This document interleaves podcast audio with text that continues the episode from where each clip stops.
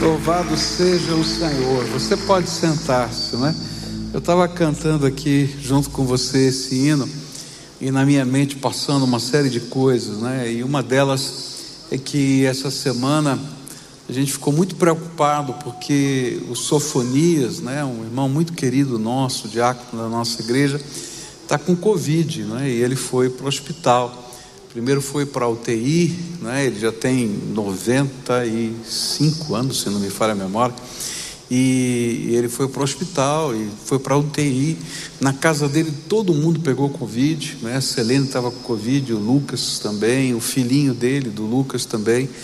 E aí a gente muito preocupado, mas graças a Deus eles estão se recuperando, a família já se recuperou, Sofonias também. Eu falei, puxa vida, que Deus tremendo que vem agindo a nosso favor, né? E eu fiquei pensando na minha própria vida, porque mais ou menos um ano atrás, é, um pouco menos, né? Porque foi em fevereiro, a gente estava lá nos Estados Unidos para o tratamento da Cleusa e nós estávamos a 17 quilômetros da cidade que teve o maior surto de Covid ali no estado de Nova York, onde começou toda a epidemia lá no estado de Nova York. E pois na cidade em que a Cleusa fazia o tratamento, onde é a clínica ali, é, tudo já estava fechado porque a cidade toda estava contaminada. E o Senhor nos livrou lá naquele local onde a gente estava, no centro daquela pandemia lá em Nova York, e quando você lembra que as coisas estavam ainda mais intensas lá. E quase um ano, né, o Senhor tem dado graça, porque é, a gente sabe que para Cleusa essa enfermidade provavelmente é fatal, né, porque a questão do pulmão dela é muito grave. Eu não estou dizendo com isso que a gente está isento da, da, da enfermidade, a gente sabe que todo mundo pode pegar essa enfermidade. O sentimento que me veio cantando essa canção foi de gratidão a Deus, porque até aqui nos ajudou o Senhor. Eu não sei o sentimento do seu coração, do futuro, eu não tenho controle do futuro, você não tem controle do futuro, mas eu posso dizer até aqui, não é? Até aqui o Senhor nos ajudou. Louvado seja o nome do Senhor. Você concorda com isso? Então vamos adorar a Deus, né? Porque até aqui o Senhor tem sustentado as nossas vidas. A gente tem começado a trabalhar sobre o tema, não é? De sendo é, de ressurgir das nossas próprias cinzas. Nós começamos a semana passada a falar um pouquinho sobre esse tema e eu disse que às vezes nós, por causa dos problemas, das lutas, das angústias, a gente cria um ninho, não é? Das nossas próprias cinzas e a gente fica lá dentro. E Deus tem que vir, não é? E dar uma graça para que a gente se levante desse ninho de cinzas que da nossa própria vida. E a gente olhou para esse tema em algumas perspectivas. A gente começou falando sobre quando Deus dá um impacto da realidade que Ele vê na nossa própria vida. Então, há momentos em que a gente só está olhando o que está aqui, concreto, é verdade, isso aqui é um problema, é uma dificuldade, não é uma ilusão, é verdade o que está acontecendo. Mas Deus vem e diz assim: Você não sabe o que eu estou vendo eu estou vendo outra coisa, além daquilo que você é capaz de ver. E ele então nos dá um choque da realidade divina, daquilo que ele está vendo, à luz da palavra de Deus, da revelação da sua presença e assim vai. Depois nós falamos que às vezes nós somos, estamos aninhados e não conseguimos sair das nossas próprias cinzas, porque nós somos prisioneiros do nosso passado. E a gente trabalhou a respeito desse tema é, domingo à noite e do hoje pela manhã, quando eu falei sobre culpa. E às vezes nós estamos prisioneiros das culpas que trazemos na nossa alma. E que a gente precisa de uma libertação, do perdão de Deus e de uma restauração na nossa alma. Mas hoje à noite eu quero falar ainda, continuar falando sobre os prisioneiros do passado que não conseguem sair do seu ninho de cinzas por causa das dores que carregam na alma, por causa da amargura que está no seu coração, por causa das marcas do seu passado, de pessoas que feriram, que machucaram a sua vida. É aquela dor latente, contínua, que fustiga a nossa alma, por aquilo que sofremos injustamente através de pessoas ao longo da nossa história. E nesse sentido, quem é que já não foi ferido por alguém? Quem é que já não teve um amigo que traiu, um filho que não agiu da maneira que a gente imaginava que ele deveria agir? Ou quem quem sabe não passou por um momento em que sentiu que os seus pais eram parciais, ou com um irmão, ou com alguém, e não consigo mesmo? Quem já não guardou uma palavra dura dentro da sua alma? Quem não é, viveu na sua vida uma acusação falsa e aquilo doeu lá dentro da alma? É, quem já não teve uma data especial esquecida? A, a, grande diferença, não é, é que algumas coisas, alguns ferimentos, a gente é capaz de superar sem nenhum problema. A gente atravessa por eles sem nada, passa, não tem problema nenhum. Porém, há outros que parecem que nos amarram ao nosso passado, de maneira que essas coisas têm poder de nos afetar tanto no presente quanto as nossas perspectivas de futuro. A estas feridas abertas que continuam doendo na nossa alma, a Bíblia chama de amargura. E a Bíblia faz uma série de advertências sobre o perigo de se guardar essa dor dentro da alma. Por exemplo, em Efésios capítulo 4, versículos 30 e 31, a Bíblia diz assim: Não entristeçam o Espírito Santo de Deus, com o qual vocês foram selados para o dia da redenção. Livrem-se de toda amargura, indignação e ira, gritaria, calúnia, bem como de toda maldade. Em Efésios nós aprendemos que não somente nós ficamos presos ao passado por causa da amargura, mas essas dores na nossa alma fazem com que a gente entristeça o Espírito Santo de Deus. E vocês dizem, mas por que, que eu vou entristecer o Espírito Santo de Deus? Porque eu estou guardando dores na minha alma. Porque o Senhor já nos perdoou tanto. E Ele gostaria que nós pudéssemos aprender com Ele a perdoar que, aqueles que nos feriram. E quando a gente não aprende a perdoar aqueles que nos feriram, a semelhança dele mesmo que já nos perdoou tanto, ele fica triste porque nós não entendemos o significado do amor e da graça que Ele está derramando sobre a nossa vida. A Bíblia vai dizer também que essa amargura gera em nós uma indignação permanente. Tem um vulcão dentro da gente. E esse vulcão está lá ardendo dentro da gente. A gente vive indignado com a vida, com as pessoas. E às vezes a gente transfere essa indignação para aqueles que nada fizeram para gerar a nossa dor. E a gente vai soltando fogo para tudo quanto é lado. Você conhece gente assim? Que vive essa indignação latente e você encostou, pronto, já levou patada, né? literalmente.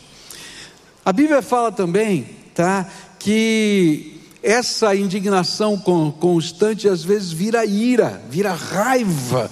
A gente vê o brilho, aquele vermelho nos olhos, o pavio mais curto do que seria o normal. Eu me lembro de uma senhora que veio me procurar, mãe de três crianças, e ela chegou aos prantos, desesperada, e disse assim: Pastor, eu hoje vi algo em mim mesmo que eu não queria ver nunca na minha vida. Eu falei: O que foi? E ela disse para mim assim: Olha, pastor, é, meu pai era muito severo. E meu pai, quando batia, ele batia mesmo. Eu levei surras tremendas do meu pai. E eu sempre odiei isso no meu pai. E eu sempre disse que eu não seria como meu pai. Mas hoje, com os meus três filhos, eu perdi todas as estribeiras. E eu bati neles como meu pai me batia. E quando eu me vi fazendo o que o meu pai fazia, eu larguei os meus três filhos em casa, saí correndo e vim aqui para a igreja para falar com alguém porque eu não quero ser esse tipo de pessoa. Olha que coisa tremenda. Mesmo sabendo que aquilo era ruim, que aquilo era tremendamente mal, ela não queria viver aquilo com os seus filhos, aquilo que estava guardado no seu coração, a aprisionava no passado e afetava o seu, jeito de viver no presente. E aquilo que ela não queria fazer, fez. É interessante porque quando a gente vive a amargura, nós nos tornamos pessoas tremendamente críticas. Nós somos capazes de ver o defeito de longe, mas não sabemos ver qualidade. Porque a dor que está dentro de nós faz com que a gente aguce a crítica diante dos outros. E às vezes abre a porta para a gente da maldade dentro da alma. Porque se pessoas fizeram a gente sofrer, lá dentro da gente a gente se sente no direito de fazer outros sofrerem também. E é por isso que lá em Hebreus capítulo 12, versículos 14 e 15, a Bíblia diz assim: Esforcem-se para viver em paz com todos e para serem santos. Sim, santidade sem santidade, ninguém verá o Senhor. Cuidem que ninguém se exclua da graça de Deus, que nenhuma raiz de amargura brote e cause perturbação, contaminando muitos. E é por isso que a Bíblia está dizendo para a gente que essa amargura, essa amargura não apenas envenena a nossa alma, mas nós também nos tornamos pessoas que envenenam o ambiente nós nos tornamos perturbadores do ambiente em que estamos inseridos. Porque a amargura que está dentro de nós contamina outras pessoas e faz com que os relacionamentos sejam tóxicos. É interessante que no livro Provisão Divina para a Sua Saúde, o Dr. Macmillan escrevendo sobre a amargura, e eu vou só tirar alguns trechinhos da página 77 desse livro. Ele diz assim: No momento em que começo a odiar um homem, torno-me seu escravo. Meus ressentimentos por, produzem hormônios de tensão no corpo e fico cansado após poucas horas de trabalho. E o trabalho que antes me divertia é agora insuportável. Até mesmo as férias deixam de me dar prazer. O homem que odeio me acompanha onde vou. Não posso escapar a essa pressão da mente. O homem que odeio não me permite saborear a comida. Por isso o rei Salomão deve ter dito: Melhor é um prato de hortaliças onde há amor do que boi cevado com ele o ódio. Ele está dizendo assim: olha, o churrasco fica ruim e a salada fica boa. O homem que odeio não me permite dormir. Minha cama é uma tortura. Realmente devo entender que sou um escravo do homem sobre quem recai o meu ódio. E é nesse sentido que muitos psicólogos e médicos dizem que a amargura faz com que a gente fique doente. A gente adoece. Das chamadas doenças psicossomáticas ou psicoafetivas. E elas então alteram o nosso estado, tanto físico quanto emocional. E o amargo que está em nós se torna amargo para quem vive ao nosso redor. Bom, mas qual é o remédio para esta enfermidade? Como é que a gente sai e ressurge das cinzas? Eu já sei que eu posso me aninhar, mas como é que eu saio dessa? E aí a Bíblia vai dizer para a gente que o único remédio para a gente sair desse negócio chama-se perdoar os que nos feriram complicado isso. Porque perdoar à primeira vista parece uma tremenda injustiça. Porque eu vou ter que pagar a dívida sozinho de uma conta que eu não fiz. Não é verdade? Dá uma raiva. Tremenda. E dependendo de como a dor foi gerada e as consequências dessa dor na sua vida, mais difícil é perdoar. Mas hoje eu gostaria de apresentar algumas lições práticas para que a sua alma possa ser curada da amargura através do perdão. E a primeira lição prática é que se você é um cristão, se você já nasceu de novo em Cristo Jesus, se Jesus é o seu Senhor, o seu Salvador, se Ele habita o seu coração, se o Espírito Santo está aí dentro de você, então perdoar para você não é uma opção, é uma obrigação. E isso fica muito claro na palavra de Deus. Mateus 6, versículos 12 a 15 dizem assim: Perdoa as nossas ofensas, como também nós perdoamos as pessoas que nos ofenderam. Porque se vocês perdoarem as pessoas que ofenderem vocês, o Pai de vocês que está no céu também perdoará vocês. Mas se não perdoarem essas pessoas, o Pai de vocês também não perdoará as ofensas de vocês. Você lembra onde é que está esse texto? Na oração do Pai Nosso. O que Jesus está nos ensinando é que se nós desejamos que o Senhor nos perdoe, nós precisamos aceitar o compromisso de usarmos o mesmo critério de graça que Deus tem usado para conosco, para com todos os que têm falhado ou machucado a nossa vida. Às vezes a gente na, na conversa popular escuta assim: olha, eu não perdoo ninguém, porque eu não sou Deus para perdoar. Você já ouviu essa frase? Né? Mas o que a Bíblia está falando é justamente o contrário, porque Deus te perdoou e se você quer continuar debaixo da graça desse Deus, então você tem que aprender a usar o critério de Deus, que é graça na tua vida. Por quê? Porque quando não perdoamos, o que vem dentro de nós é o desejo de vingança. A gente quer que aquela pessoa sofra. A gente quer que de alguma maneira a dor que está na gente vai para o outro.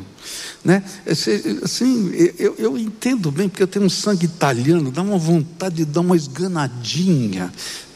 Entende o que eu quero dizer? Assim, não, pegar assim, né? puxa vida, né? que desejo que dá. E a Bíblia diz assim: a vingança não é tua, é minha. Quando você entrega essas pessoas na minha mão, eu vou tratar delas segundo a minha graça, mas se elas não se converterem, segundo a minha, segundo a minha justiça. Então isso não é mais problema teu, é meu. Então anda debaixo da graça, que é melhor para você. Então, nesse sentido, perdoar os que nos feriram não é uma opção, mas uma obrigação daquele que já experimentou o poder restaurador da graça. E essa verdade foi ilustrada pelo nosso Senhor, por Jesus, ao contar a parábola do credor incompassível.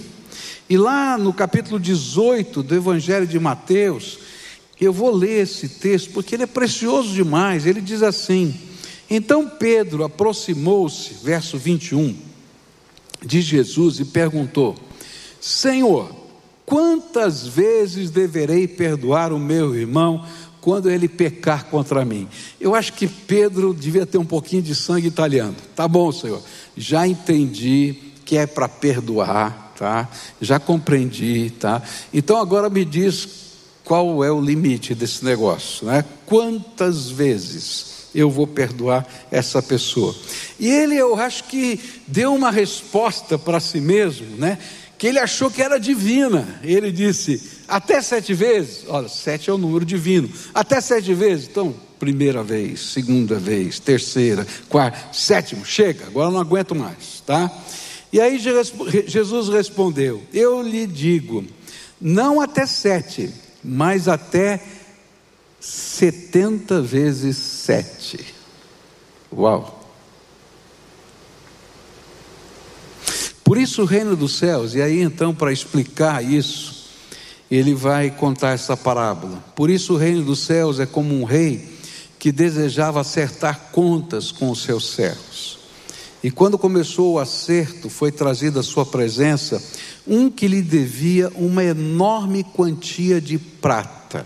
Em outra versão diz 10 mil talentos de prata.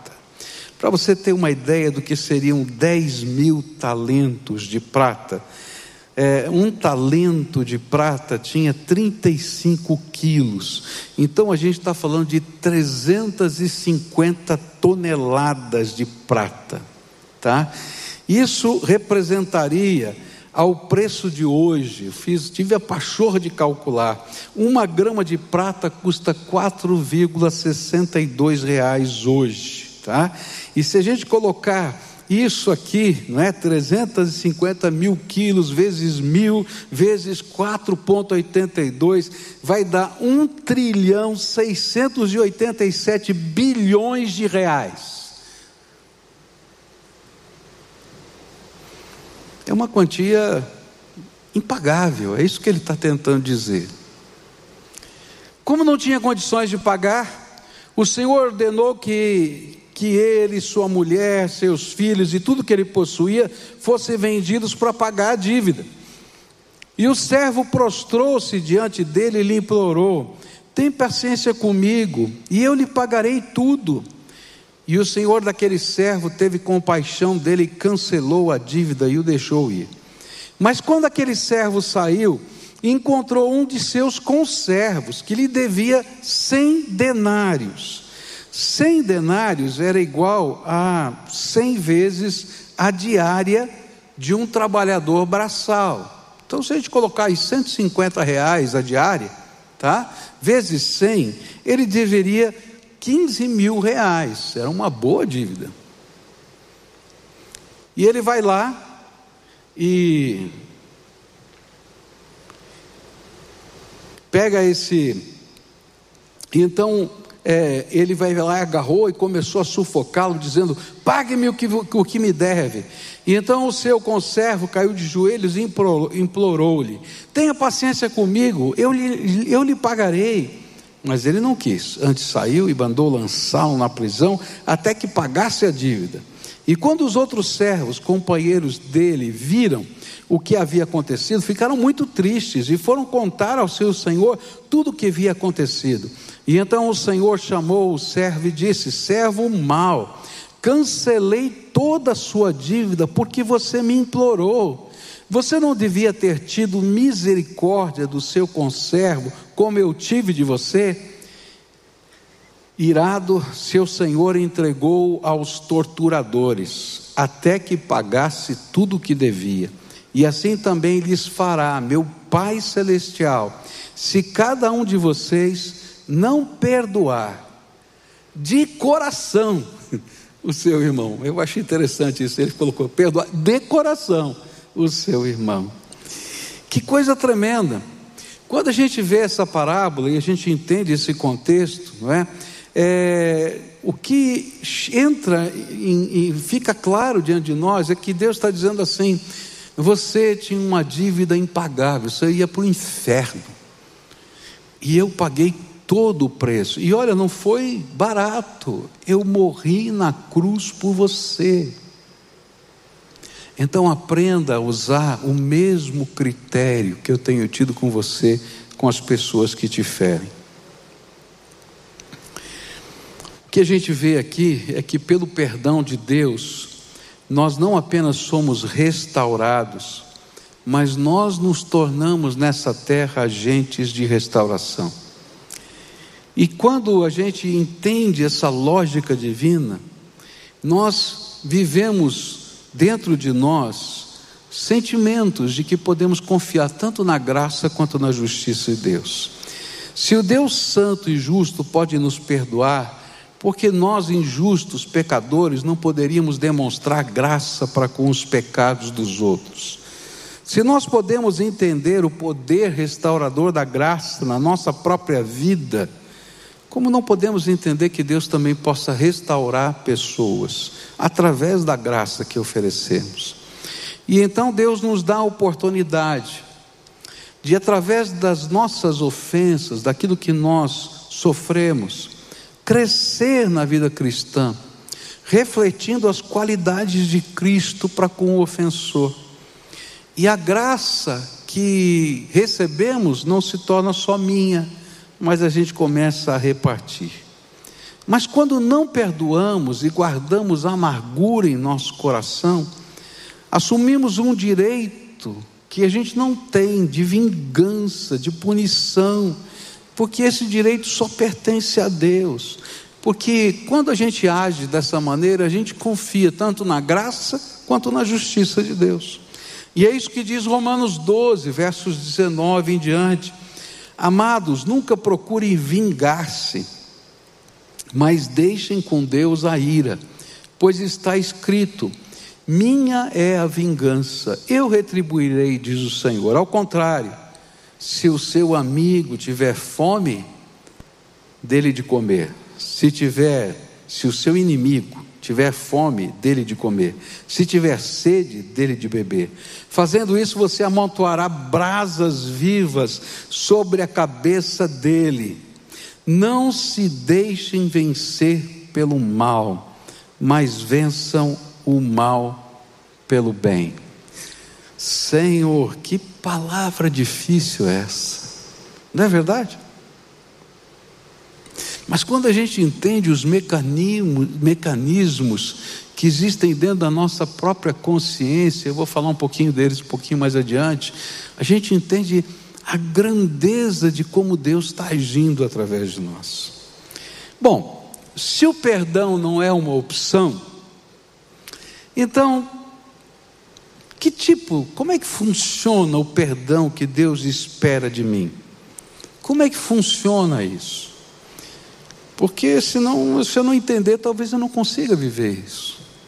E a primeira coisa que a gente vai aprender é que perdão não é uma emoção. A gente fica esperando dentro da gente uma emoção perdoadora.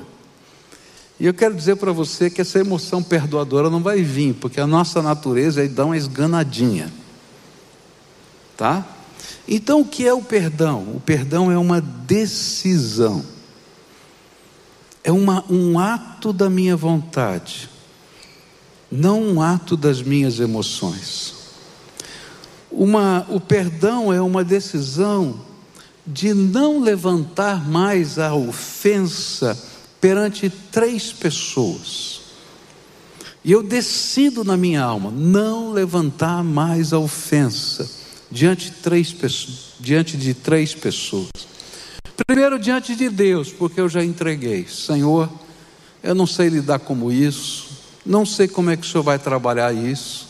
Se o Senhor vai perdoar, se o Senhor vai derramar justiça, eu não sei porque ele é teu filho, e o Senhor vai trabalhar a vida dele como um pai trabalha a vida de outro filho que está com problemas. Não é assim? Não é? Lá nós somos em quatro irmãos, né? E pequenos, você imagina, a gente brigava legal, viu? Brigava mesmo. Quatro irmãos brigam, pode ter certeza, né? E, e as brigas eram legais, assim, entendam bem, né? E aí tinha uma regra lá em casa a gente não podia bater no irmão, porque se batesse apanhava todo mundo. Eu não sei como era na sua casa, na minha casa era assim. E aí então a gente dizia assim: pai, né? fulano fez isso, mãe, Beltrano fez aquilo, tá? E a gente ficava esperando, agora ele vai ver. E nem sempre era exatamente o que a gente pensava, né? E eu fico pensando que Deus colocou modelos dentro da vida da gente para entender como é que funciona.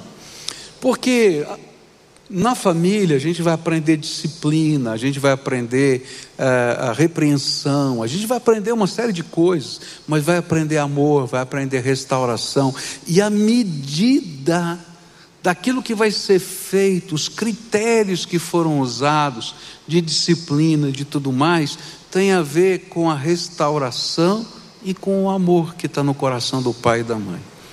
Não é simplesmente o deixa para lá e passar a mão na cabeça mas é também um critério que não seja destruidor na vida do outro e que possa produzir transformação. Então eu tomo a decisão de confiar em Deus. E eu não levanto mais a minha ofensa para Deus. Senhor, já te entreguei. Isso é problema teu. Mas eu não vou levar a minha ofensa para os outros. Por quê? Porque como aquilo não deu para dar aquela esganadinha, sabe? Né? Então eu começo a ser aquele que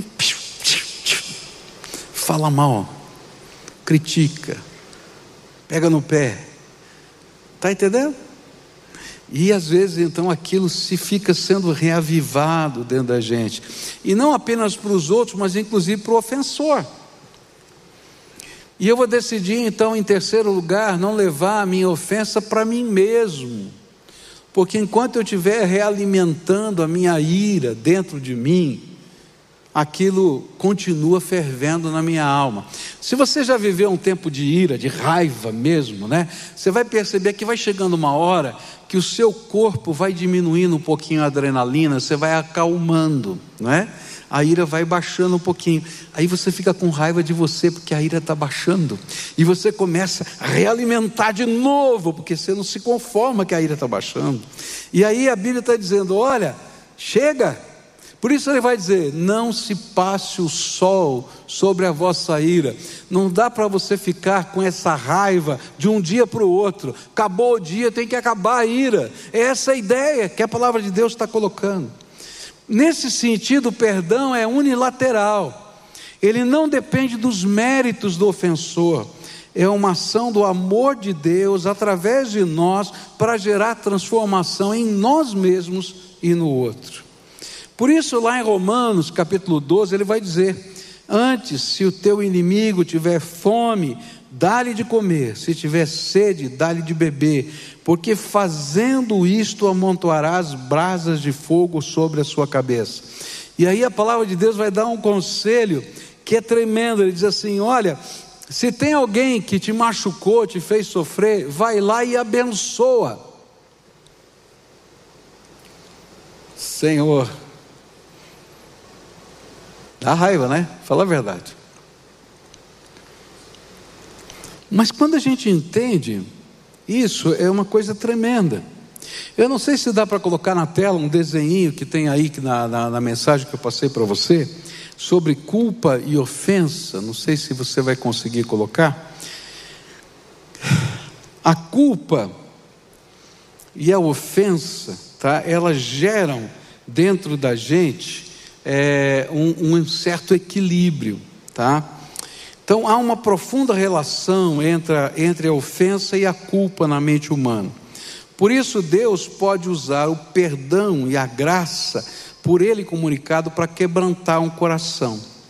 Se a ofensa pesa, está lá colocada a figurinha lá para você, então a culpa diminui. Então, por exemplo, se você foi ofendido e você ofende, o outro não se sente culpado, porque você já ofendeu, ele já pagou o preço.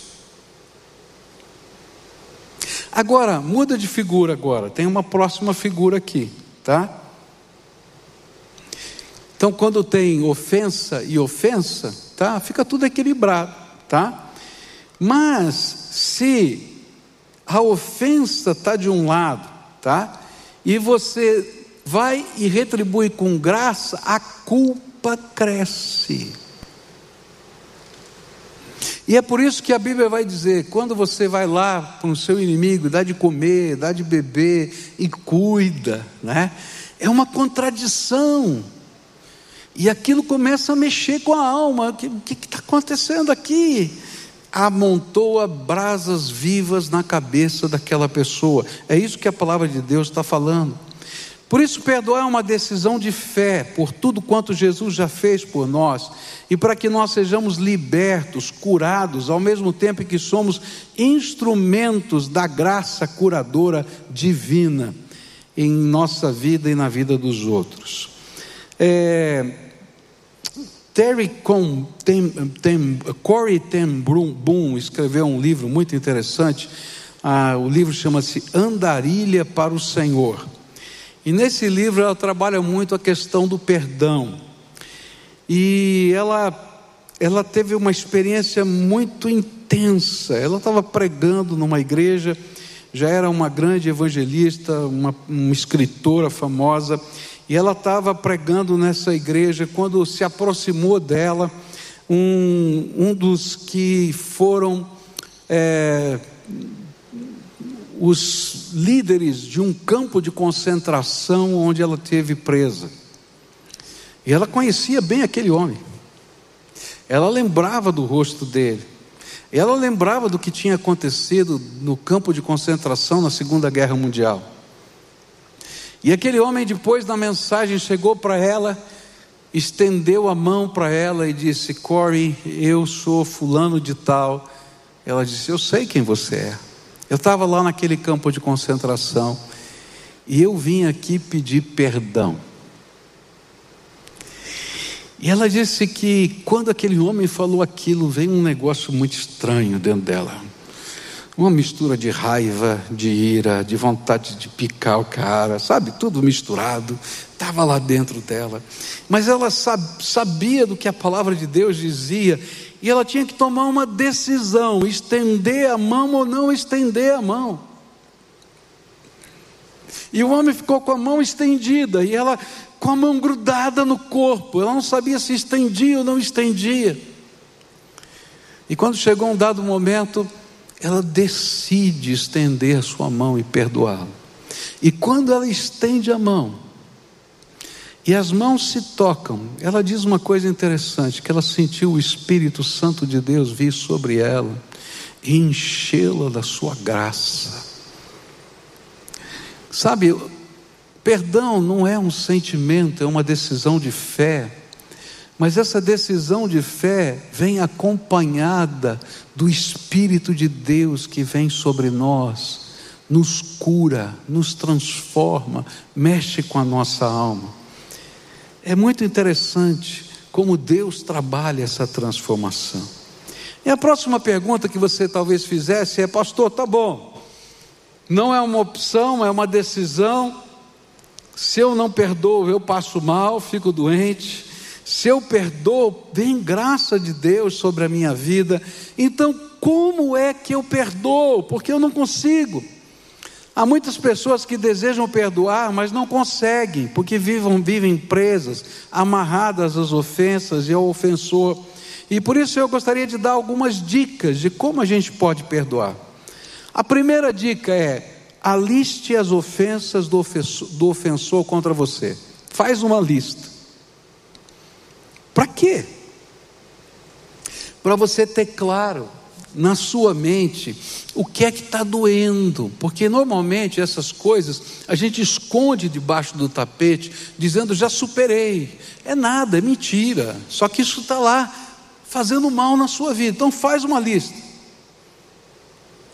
E se for possível, coloca numa próxima coluna as suas ofensas contra esse mesmo ofensor porque de alguma maneira você já falou mal, você já fez, você já aconteceu. Então coloca lá o que você já fez também.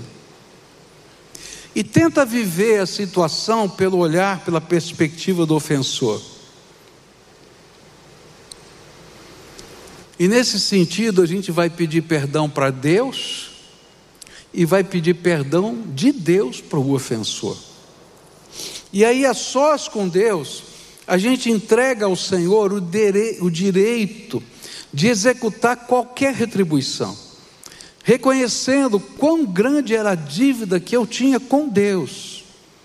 E agora que eu sou perdoado, Isso deve servir de motivação para que eu possa descansar na mão de Deus aquilo que me fazia tão mal. E aí você faz um compromisso com Deus de jamais, a partir daquela data, levantar ofensa perante aquela pessoa ou outras pessoas, perante você mesmo, ou até com Deus. Você vai descansar na graça de Deus. E se você tiver oportunidade, invista na vida do ofensor, na medida do possível. Isso significa, no mínimo, orar por essa pessoa, para que Deus transforme, para que Deus salve, para que Deus mude, para que Deus faça alguma coisa. Mas se você tiver oportunidade, abençoe. Eu tenho visto aqui verdadeiros milagres acontecerem, de famílias que não se conversavam, de pais e filhos que não se viam. E Deus começa a trabalhar essa ideia de perdão no coração dessas pessoas, e essas pessoas começam colocando isso diante de Deus, e depois Deus os leva a fazer coisas extraordinárias. Eu vi filhos que foram construir casa para os seus pais. Eu vi é, situações em que essas pessoas estavam passando por grandes dificuldades e o socorro veio, veio daqueles aquele, a quem eles tinham mais machucado, porque Deus estava fazendo uma obra de salvação e transformação naquela vida também. E aquelas pessoas se tornaram instrumentos da graça de Deus. E uma das razões por que a gente faz isso é porque lá em Mateus, capítulo 6, versículo 21, a Bíblia diz assim: Porque onde está o teu tesouro, aí está também o teu coração. Querido, se o teu tesouro estiver nas dores da sua alma, então o teu coração vai ficar doente e você também. Romanos capítulo 12, versículos 20 a 21 vai dizer: pelo contrário, se o teu inimigo tiver fome, dá-lhe comer, se tiver sede, dá-lhe beber, porque fazendo isso amontoarás brasas vivas sobre a sua, sua cabeça. E ele vai acrescentar: Não te deixes vencer do mal, mas vença o mal com o bem. Olha, sabe uma outra razão por que a gente perdoa? É porque se a gente simplesmente quiser só a vingança e a retribuição, o mal venceu. E o ciclo da desgraça continua. E a única maneira de interromper o ciclo da desgraça é quando a gente quebra o espelho. Está entendendo? Se olhou feio para mim, olho feio para você. Então eu tenho um espelho. Você gritou, eu grito também. Mas quando eu mudo, eu quebro o espelho, eu venço o mal com o bem. E aí eu posso agradecer a Deus o propósito dele por meio das ofensas. Sabe, Deus, ele não tem planos de mal contra nós. O mal que foi feito a você foi feito por pessoas, não foi por Deus. Não estava no propósito divino que você vivesse esse mal. Isso eu quero deixar bem claro. Mas eu quero dizer para você que Deus nunca teve fora do controle. E até o mal que foi feito para você, Deus vai transformar em bênção, de maneira que você não pode nem eh, imaginar. E é por isso que a palavra de Deus vai dizer que eu posso dar graças em tudo, porque eu creio no poder da vontade de Deus a meu favor e que ninguém vai poder roubar isso que Deus tem para mim.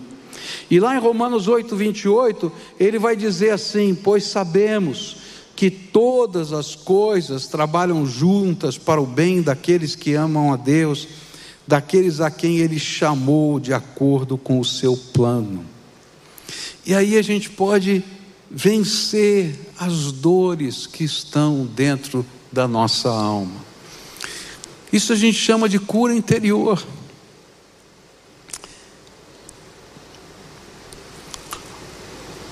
Eu já vivi momentos em que eu precisei ser curado, não uma vez, várias vezes. E as curas, elas tiveram que ser trabalhadas dentro da minha alma, em alguns momentos até em que eu já era pastor, e que eu podia até pregar mensagens como esta. mas talvez eu não conseguisse vivê-las. Eu carregava uma dor na minha alma, durante muitos anos isso aconteceu, com o meu pai. Meu pai se separou da minha mãe. É, eu sempre admirei tremendamente meu pai pela sua capacidade, pela sua inteligência, pela sua maneira de, de resolver questões, pelas suas filosofias né, práticas de vida. Mas quando houve a separação, devagarinho, bem devagarinho, houve uma separação. Então, meu pai tinha algumas idiosincrasias, algumas coisas meio esquisitas dentro dele.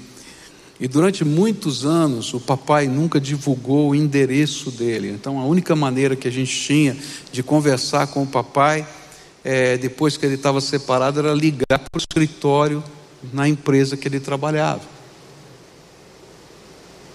E eu me lembro de uma ocasião que o meu irmão teve que ser internado no hospital de emergência, isso foi num sábado, e, e eu não tinha como comunicar com meu pai pedir ajuda dele.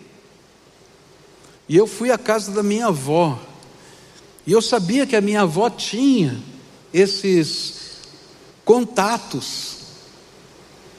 E a minha avó não queria me dar, porque ela tinha sido proibida pelo meu pai. E depois de muita luta, a vovó deu o endereço do meu pai. E era uma coisa tão doída, tão doída, que eu peguei meu carro naquela época, eu já era um, um jovem, já não era casado, mas já dirigia, e fui até o endereço da casa do meu pai. Subi no prédio em que ele morava e fiquei na porta do apartamento. Cheguei a colocar o dedo na campainha da porta, mas não consegui apertar aquele botão. Eu não sei explicar para você porque eu não conseguia apertar. Eu estava travado. Eu estava doente.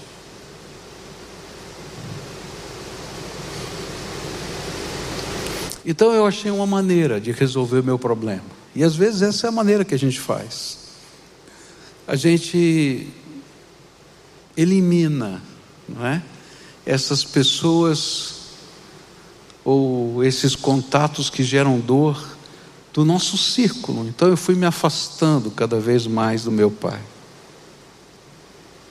Eu queria muito que meu pai estivesse participando de todas as coisas da minha vida mas ao mesmo tempo o papai era complicado. Então a gente chamava ele, por exemplo, para conversar, ele marcava num café, ou às vezes ele encostava o carro na porta da minha casa e dizia: desce para conversar comigo, porque ele não subia na minha casa. Não me pergunte por quê, até hoje eu não entendi. Mas isso magoava. Agora, o dia que foi a coroação de tudo, foi quando o Michel nasceu. E aí ele foi me visitar, esse dia ele subiu na minha casa, pegou o meu filho no colo, brincou com ele, e quando ele saiu, ele falou uma coisa que hoje talvez eu consiga entender com uma outra perspectiva, mas naquele dia eu não conseguia entender. Ele foi pegar o elevador do prédio que a gente morava, eu fui acompanhá-lo, e ele olhou bem para mim e disse assim: Filho, você me faz sofrer. Nossa. Eu acho que hoje eu consigo entender que ele estava falando: olha, as minhas lembranças me fazem sofrer, eu, as coisas que eu perdi me fazem sofrer, mas aquilo bateu errado. Você vem aqui ver o teu neto, e diz para mim que eu te faço sofrer, então não precisa mais vir. E eu fui me afastando, me afastando, me afastando. E cada vez fiquei mais longe.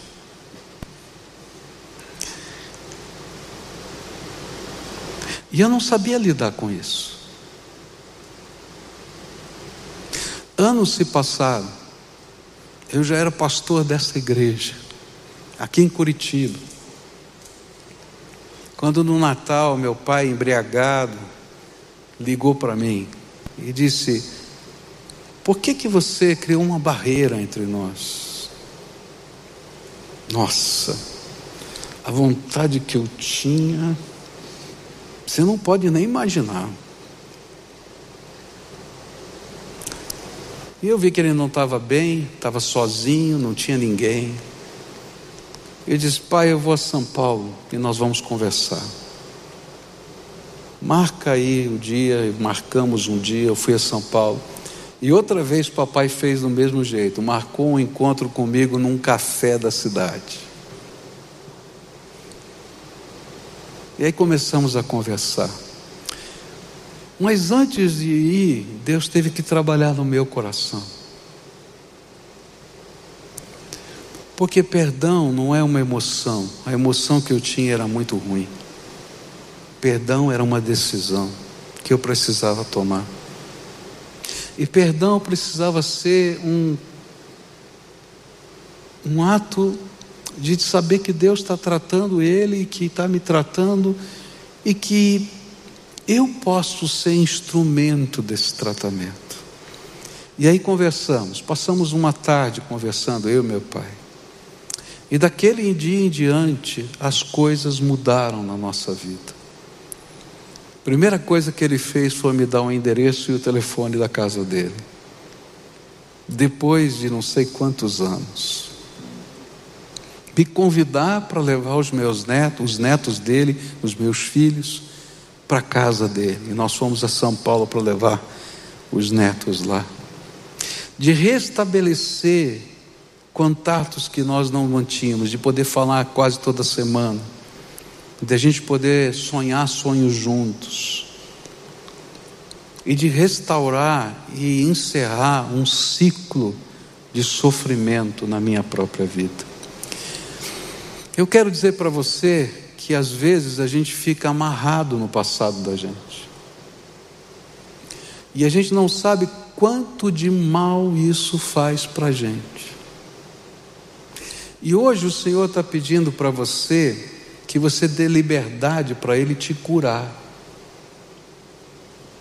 Dele quebrar a corrente do passado que tem a ver com a amargura, com a dor que está dentro da sua alma. Eu sei que existem dores que são dores de violência, dores de injustiça, mas não importa o tipo da dor que vem dentro da sua alma, essas dores, elas vão ter que ser tratadas por Deus.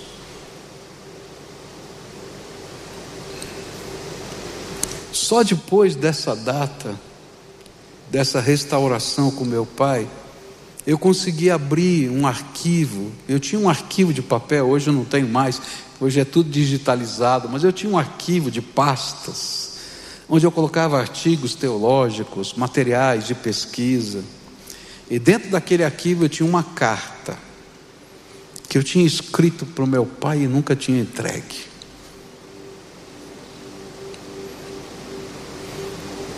E o interessante é que ela ficava guardada naquele arquivo, assim como a mágoa fica guardada no coração da gente. A gente não vê, está lá no arquivo, mas ela continua fazendo mal. Tanto que muitas vezes eu peguei aquela carta na mão para jogar fora e nunca tive coragem de jogar. Porque de alguma maneira aquilo era um, uma nota promissória que estava lá. Está vendo? Mas quando a gente consegue ser liberto do nosso passado, a gente pode jogar fora as notas promissórias. Não, porque você nunca vai recebê-las. Elas já caducaram. Só fazem mal para você. E porque a graça de Deus pode ser transformadora na nossa vida e na vida dos outros. Você quer ser curado? O teu passado tem que ser tratado.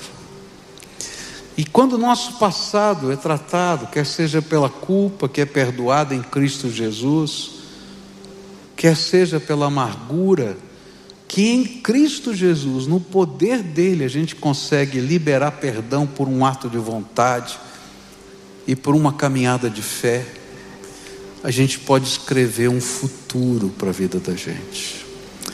Se você vive amarrado ao seu passado, o teu futuro está amarrado ao teu passado. Eu conversava com um professor meu que o sonho dele era tirar o seu doutorado. Porque durante muito tempo da sua vida, o seu pai o chamava de burro. E ele queria ter um título de doutor para dizer para o pai dele: está vendo, não sou burro. Tem gente que está atrelada ao seu passado e fazendo coisas na vida e perseguindo alvos que talvez não sejam os melhores ou os mais gratificantes para você. E aquilo que você acha que é gratificação, na verdade, não é nada. Eu me lembro de uma jovem que se formou numa determinada área. No dia em que ela recebeu o diploma, ela entregou para sua mãe, e a partir daquele dia, nunca mais ela fez nada naquela área. Tem gente presa ao passado, que não consegue viver o presente e o futuro. Chega, o Senhor quer fazer alguma coisa nova na tua vida. E essa coisa nova vem pela graça de Deus. Como é que isso acontece? Primeiro, o Espírito Santo de Deus nos, nos toca, diz: Você é meu amado, você é minha amada. Pode ser que as pessoas tenham se esquecido de você, mas eu não posso me esquecer de você, porque eu tenho o teu nome gravado na palma da minha mão. Está lá na Bíblia isso. Você é precioso para mim. Então, descansa a tua dor na minha mão e confia no meu jeito. Entrega isso que te dói para mim e segue a tua vida. E olha, eu vou te dar oportunidades de você ser bênção para quem te machucou. Senhor, você está pedindo demais. Mas quando vier essa oportunidade, faça, porque é tremendamente libertador. Porque a gente diz, Senhor, eu venci o ciclo do mal com o bem. E a gente se torna bênção na vida das pessoas. Se você é essa pessoa a quem o Espírito Santo está falando que precisa romper com as cadeias do passado, eu queria desafiar você hoje a orar comigo. Se você está aí na sua casa, está participando da televisão, pelas mídias sociais, se você está ouvindo por um podcast, ou quem sabe pelo, pela, pela, por uma emissora de rádio, eu queria dizer para você: o Senhor que está operando aqui nesse lugar agora é o que vai operar na sua vida agora, nesse momento aí onde você está. E eu acho tremendo isso, porque não é a palavra do pastor que faz isso, não é o ambiente que faz isso, é o Senhor Jesus que está aí presente com você. Ele é um Deus de perto e um Deus de longe. Então, se você estiver aqui e hoje o Espírito Santo está falando com você para ser liberto, para ser livre dessa dor que está na sua alma, eu vou convidar você a ficar de pé aí no seu lugar para a gente orar junto. Se o Espírito Santo de Deus está falando com você, se você está aí na sua casa e você puder se ajoelhar agora, se ajoelha na presença de Deus, como um símbolo de busca espiritual. Se você está, quem sabe, dirigindo o seu carro, ouvindo rádio, encosta o carro agora no meio-fio e para tudo para a gente orar na presença de Deus. E a gente vai começar agora pedindo graça de Deus. E a primeira coisa que você vai fazer, você que está em pé, é colocar diante do Senhor o que está machucando o seu coração. Conta a tua história para Jesus. Se você lembra o nome das pessoas, fala. Eu conheço pessoas que vão passar por profundas emoções, porque dependendo da intensidade da dor que você está vivendo, isso machuca muito. Então fala com o Senhor. Se você foi abusado emocionalmente, fisicamente, sexualmente, fala para Deus do abuso, o que, que, que aconteceu? Pode falar, não foi justo, não é verdade, olha, Senhor, não foi justo. Conta a tua história para Ele.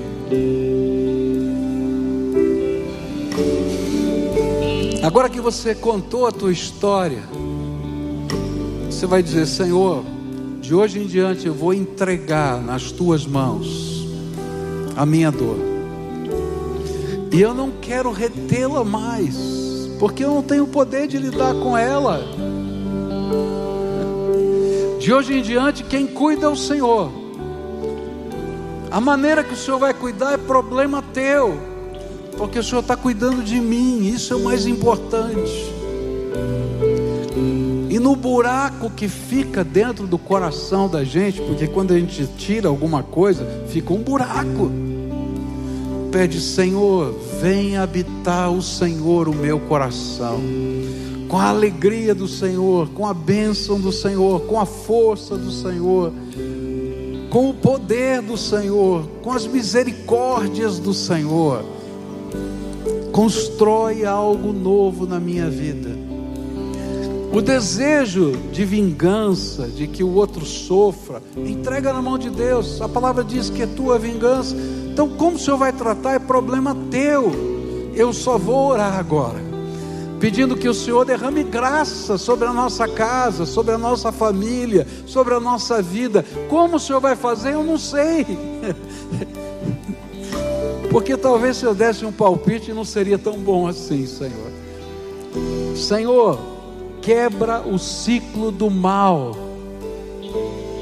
institui o ciclo da benção na minha vida e na minha casa. Agora eu quero orar por você. Senhor Jesus, tu estás ouvindo a oração dos teus filhos. São orações profundas são orações que mexem com a estrutura da vida. E eu quero te pedir agora, em nome de Jesus, derrama o teu Espírito Santo sobre esses teus queridos. Derrama graça. Que o teu amor seja cura na vida dessas pessoas. Que as tuas bênçãos sejam, Senhor, mais do que abundantes para que seus filhos se sintam supridos de tudo pela tua graça. Que aquele sentimento de perda vá embora, pelo sentimento de que são amados do Todo-Poderoso e guardados na poderosa mão do Senhor. Querido Senhor, escuta a nossa oração e faz milagres aqui hoje. Tem gente enferma aqui, Senhor. Eu quero te pedir Cura, Senhor, porque estão doentes há tanto tempo. Cura, Senhor, cura, cura. E dá a tua misericórdia, Senhor, sobre a vida deles. É aquilo que eu oro em nome de Jesus. Amém e amém. Agora, todo o povo de Deus de pé, tá? E a gente vai caminhando para o final desse culto. Agora eu queria fazer um desafio para você. Se você fez essa oração aqui com a gente, ou lá em casa, ou lá no seu carro, não sei onde, eu queria pedir para você preencher esse link, pibcuritiba barra pibcuritiba.org.br barra Jesus. Você vai preencher esse link e alguém vai entrar em contato com você. E quando essa pessoa entrar em contato com você, você vai dizer assim: Olha, eu estava no culto de domingo, e eu preciso de ajuda para cura interior. Por quê? A gente está fazendo, falando de coisas que são muito profundas na alma. Sabe, mexem muito, queridos. É a tua história de vida. Talvez você escutou a minha história e não pudesse ah, dizer, ah, que é isso, mas eu sei como é que isso estava fazendo mal para mim. E às vezes nós precisamos de pessoas maduras que nos ajudem a dar os próximos passos nessa jornada. Então não fica sozinho nessa jornada, deixa a gente como igreja caminhar junto com você. Quem vai ligar para você é ser humano, pecador, cheio de defeitos, com um monte de problema, tá? Igualzinho. É, mas é alguém que está na mesma jornada, tá? E o grupo que vai trabalhar com isso é o grupo que aqui na igreja, gente que trabalha só com cura interior. E eu tenho certeza que vai ser uma grande bênção na sua vida, tá? Então preenche lá e deixa a graça de Deus trabalhar na sua vida para mais, para adiante. E eu queria convidar você para o domingo que vem pela manhã tá? Porque domingo que vem pela manhã eu vou continuar essa série e o tema de domingo que vem pela manhã é o futuro que Deus preparou para você. E eu não estou falando do céu, eu estou falando do futuro aqui e agora, tá? Um dia eu vou falar do céu, mas hoje eu vou continuar. Olha, você pode sair das cinzas, porque o Senhor preparou algo para hoje, para a tua vida, para um futuro. Então, se a gente está livre, não é? do nosso passado, tem que construir o presente e o futuro. E esse vai ser o tema da semana que vem. Se você não puder estar com a gente domingo que vem de manhã, pelo menos assista pela televisão, pelos meios de comunicação que a gente usa e participa para a gente entrar junto nessa jornada de fé. Adoremos ao Senhor juntos.